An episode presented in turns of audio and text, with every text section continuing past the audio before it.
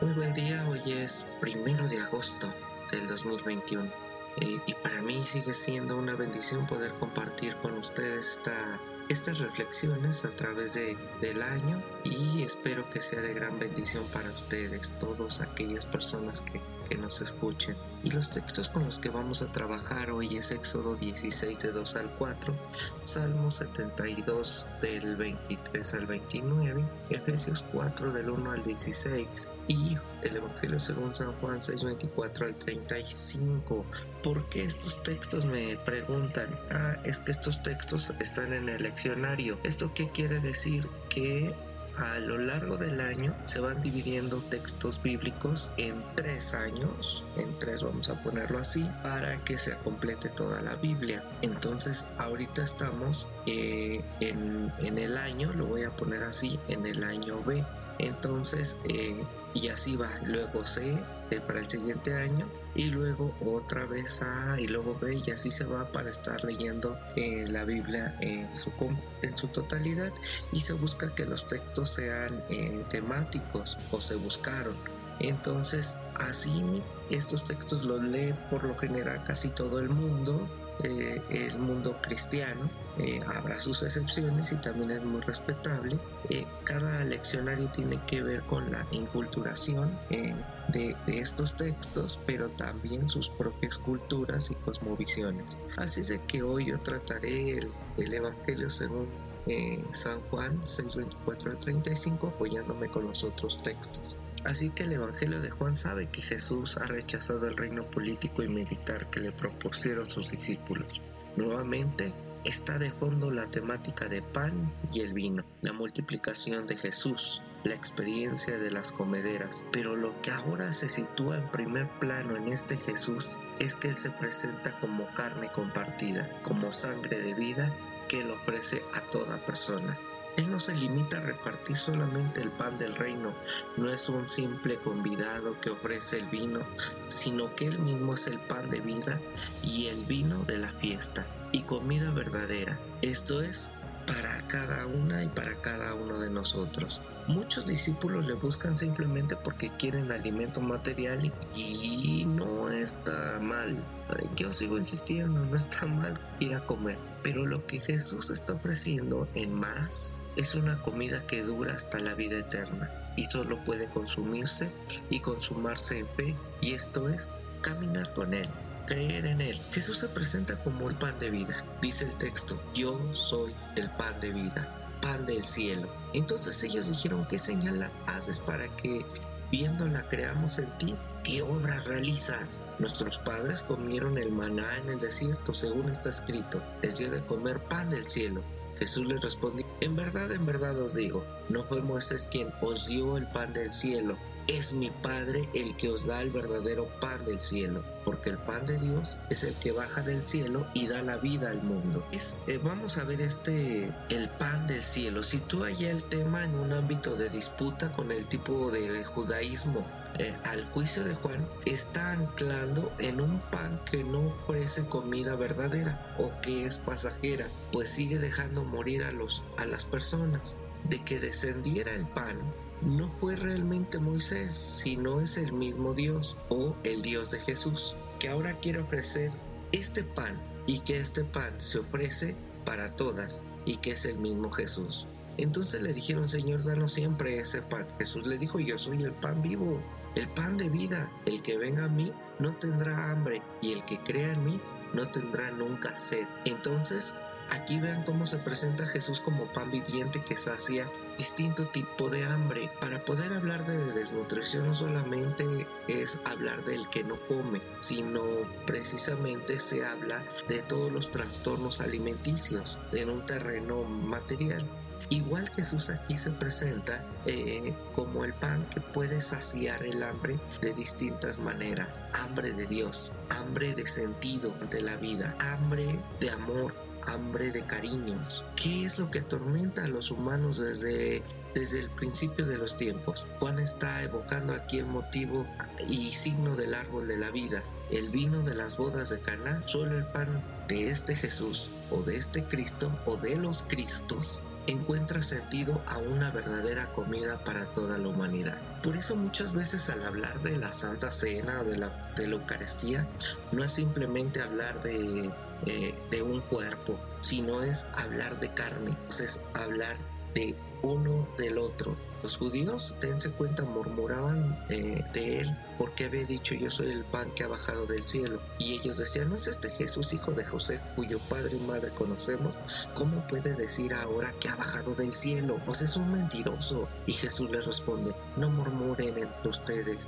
Yo soy el pan de vida. Ustedes, vuestros padres, comieron del maná en el desierto y murieron. Yo soy el pan vivo bajado del cielo. Si uno come de este pan, vivirá para siempre, y el pan que yo le daré es mi carne para vida del mundo. Vean cómo se presenta como esta carne. El tema de fondo es la carne, la vida más honda del Jesús histórico y que se ha convertido en el Jesús de nuestra fe.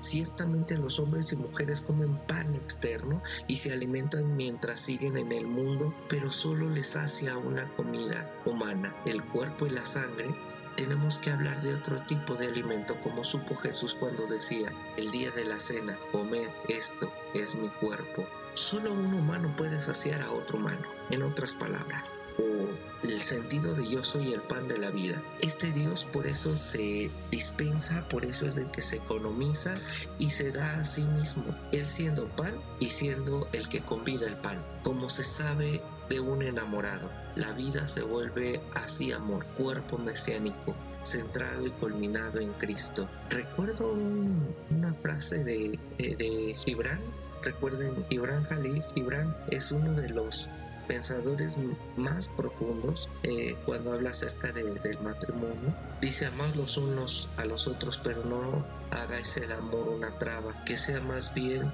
un mar bullante entre las playas de vuestras almas. Llenad las copas los unos a los otros, pero bebáis en una sola copa. Compartid vuestro pan, pero no comáis el mismo trozo. Bailad y cantad juntos y sed alegres, pero permitid que cada uno quede estar solo al igual que las cuerdas del laúd están separadas y no obstante vibran con la misma armonía. Vean qué hermoso es como entregarnos.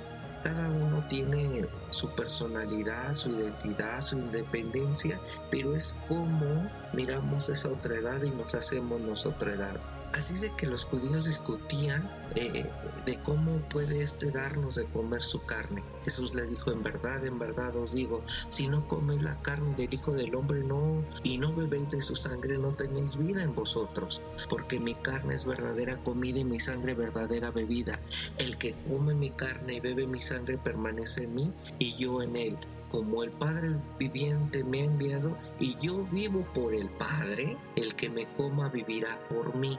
Yo creo que hay que desmitificar un poquito la voz de solemnizar un poquito la cuestión de la Santa Cena, de la Eucaristía y ahora sacralizar las relaciones, las amistades, los cariños, los amores, porque ahora se sitúa este texto en un plano carnal, vamos a llamarlo comunitario, desde la perspectiva del Dios de Jesús que es comunión, que es eh, comunidad, pero entendido en el sentido carnal, esto es de vida humana concreta que nace, que sufre, que ama y que muere.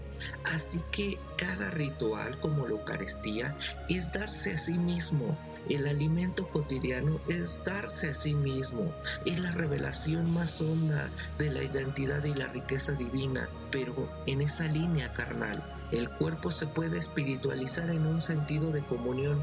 Lo que les digo, sacralizar nuestra carne, sacralizar nuestro cuerpo. La carne no solamente como prisión de, del alma y, y que es pecado. No, no, no, no. La carne es la vida concreta, la humanidad en el sentido de la, de la fragilidad, de entrega de la vida misma. En ese sentido, la misma Eucaristía es darse a sí mismo y es entenderse desde, desde, este, desde esta apelación radical de Juan 1.14. El verbo se hizo carne en esa línea, cuando Jesús pide a los suyos que coman su carne y beban su sangre, les ofrece y pido, les pide algo inaudito, pero que forma parte de, de su identidad divina y humana Por una parte Jesús revela que es vida regalada y compartida. Cada persona existe en la medida que recibe y regala lo que tiene, en gesto de comida, donación, esto es comunión comunión eterna. El Evangelio de Juan nos sitúa así ante la tarea de la carnalidad de Dios en forma humana. Dios se hace carne, Dios se hace humano, Dios se hace judío, Dios se hace gentil, Dios se hace chilango, Dios se hace citadino, Dios se hace fuereño, Dios se hace afrodescendiente, Dios se hace migrante. ¿sí? Este pan de vida como lo ve Pedro y sus compañeros, muchas veces no acaban de entender esta, esta novedad, ya sea de la Eucaristía o del ceremonial de la Santa Cena, que es darse a sí mismos. Pero pero le siguen en camino abierto hacia el futuro de la iglesia, un camino de carnalidad eucarística, lo voy a hablar así, no de espiritualismo y esas cosas que no son concretas, que son muy abstractas y que discúlpenme, no podría explicarlas tan fácilmente. Y no creo que alguien las pudiera explicar porque la espiritualidad tiene que ver con nuestra carnalidad que debe situarse en un contexto de dos formas, como dice aquí, vean, los discípulos, o sea, Pedro y, los discípulos y discípulas deben superar un riesgo de espiritualismo. Eso significa que tienen que entender eh, que la comunión de y con Jesús tiene que ser en línea carnal. Esto es de encarnación, no de pura corporalidad espiritual. La otra es que al mismo tiempo ellos deben superar el tipo de corporativismo judío, de comunión de cuerpo social, sin entrar en la carne y la sangre de la idea concreta. Esto es que la invitación es que la nueva comunidad, la nueva iglesia, el nuevo pueblo o un cristianismo de este Jesús está llamada a la corporalidad eucarística, ya de entenderse en línea de encarnación. Esto es dar y compartir la carne concreta de la vida, dar y compartir su propia sangre, la vida de la vida. Y así puede decirse, no se trata pues de una comunión espiritualizada o de ideales, de proyectos y sueños guajiros, sino de una comunicación de carne, de carnalidad concreta de la vida, de la sangre, de donación hasta la muerte. Por ello creo que la comunión es coinonía, coinonía de creyentes o de los creyentes y en la resurrección de la carne. Por eso, cuando estemos frente a frente con alguien, hay que darnos, hay que entregarnos, hay que hacer corporalidad la Eucaristía. Dios, amor, nos bendiga.